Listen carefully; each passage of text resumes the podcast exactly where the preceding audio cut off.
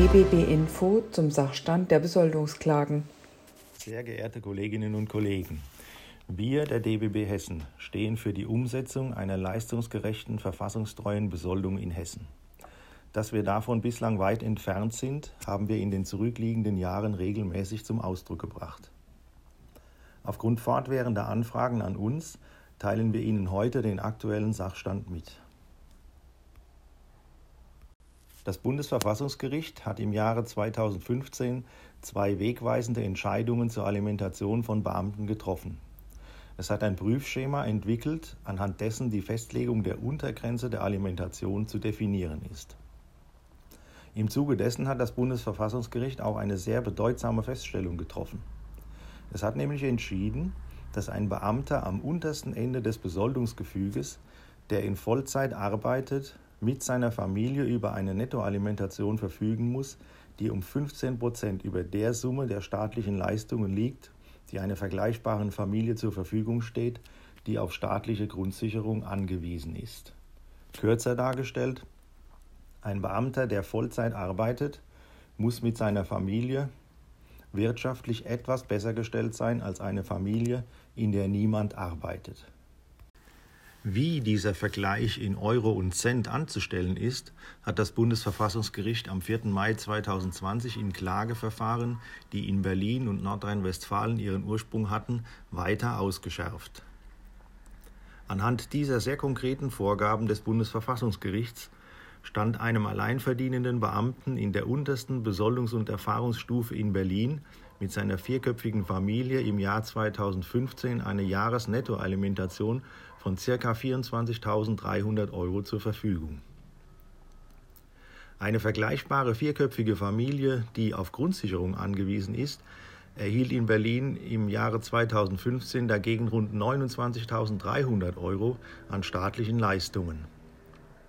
Der Beamte stellt sich also nicht, wie von der Verfassung zwingend vorgegeben, um 15 Prozent besser, sondern ihm fehlten bis zu diesem Wert sogar rund 9000 Euro pro Jahr.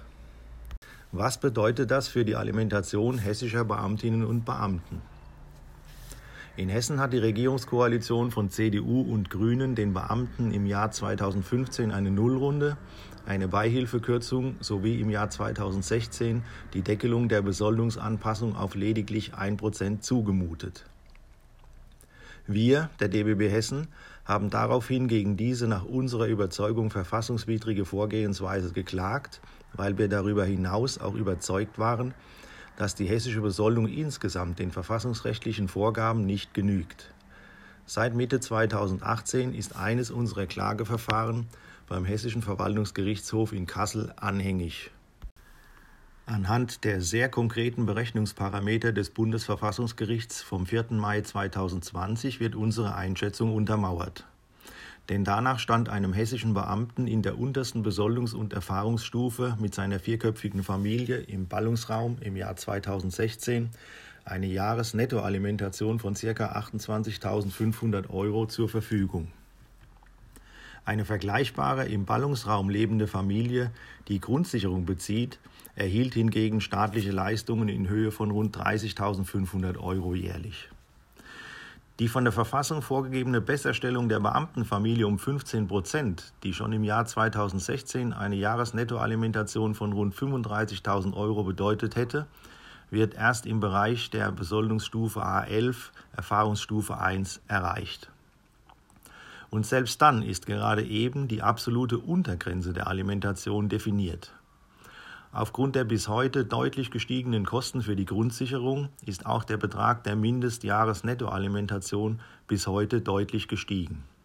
Der Grad der Verfassungswidrigkeit ist also so groß, dass er Auswirkungen auf das gesamte Besoldungsgefüge haben muss und nicht gerechtfertigt werden kann.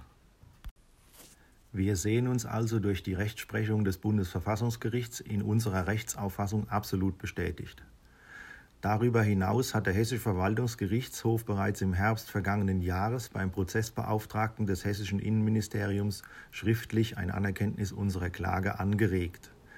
Wenngleich sich die Entscheidung bislang verzögert, weil es gegebenenfalls geringe Abweichungen der hessenspezifischen Zahlen für die Wohnkosten einer Familie, die Grundsicherung erhält, und die Kosten für die private Krankenversicherung eines Beamten gibt, gehen wir mit großer Zuversicht davon aus, dass der Hessische Verwaltungsgerichtshof alsbald unsere Rechtsauffassung bestätigen wird.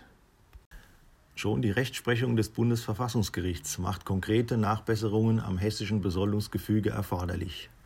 Wie das aufgrund der anstehenden Entscheidung des Hessischen Verwaltungsgerichtshofs dann konkreter aussehen wird, müssen wir abwarten. Der DBW Hessen hat für die verfassungsgemäße Besoldung der hessischen Beamtinnen und Beamten in den vergangenen Jahren viel getan. Wir stehen uneingeschränkt für die Erhaltung des Berufsbeamtentums. Wir stehen für die Pflichten eines Beamten, insbesondere auch für das Streikverbot.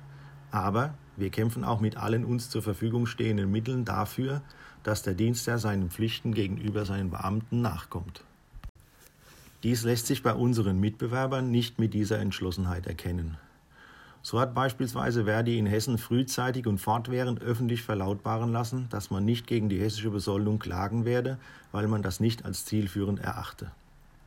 Dazu sagen wir, Wer, wie beispielsweise die GEW, versucht, das Streikverbot für Beamte abzuschaffen, wer einer Bürgerversicherung offen gegenübersteht, wer nichts gegen eine verfassungswidrige Unteralimentation unternimmt, kann nicht glaubhaft als Interessenvertreter der Beamtenschaft auftreten.